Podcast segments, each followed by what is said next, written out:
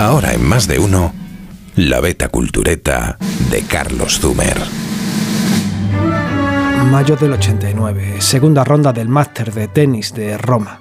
Agassi derrota fácilmente a un californiano medio griego número 95 del mundo. No va a ganar nada en su vida, comenta después con su entrenador y su hermano. Los tres están de acuerdo. Los tres están viendo la versión adolescente de un tal Pete Sampras cuyo golpe de revés tiene en realidad la culpa del malentendido.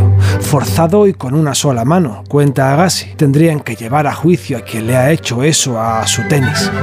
O sea, Peter Fischer, entrenador que con 14 años le dijo a Sampras que la única manera de ganar Wimbledon era cambiar su revés de dos manos a una, la manera de jugar en realidad de casi todo el mundo entonces.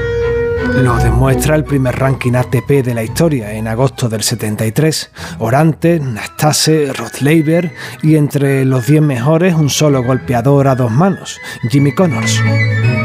Pero la heterodoxia se fue haciendo norma y las tornas se han invertido, hasta el punto de que en febrero de 2024 ningún revés a una mano ocupa plaza alguna del top 10 masculino, por primera vez en toda la historia. Y solo hay 11 en el top 100, 4 en el femenino, cuando el pasado ha sido muy distinto. El 47% del tiempo en estos 50 años hubo un número 1 con revés a una mano.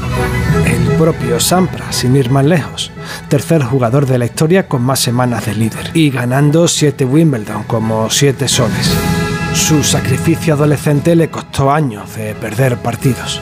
Exactamente el tipo de paciencia que no tiene sentido para aprendices y entrenadores de hoy, porque el revés a dos manos es mucho más sencillo de dominar y mejor negocio para el nuevo tenis, hipersónico y atlético, tecnológicamente de otro mundo.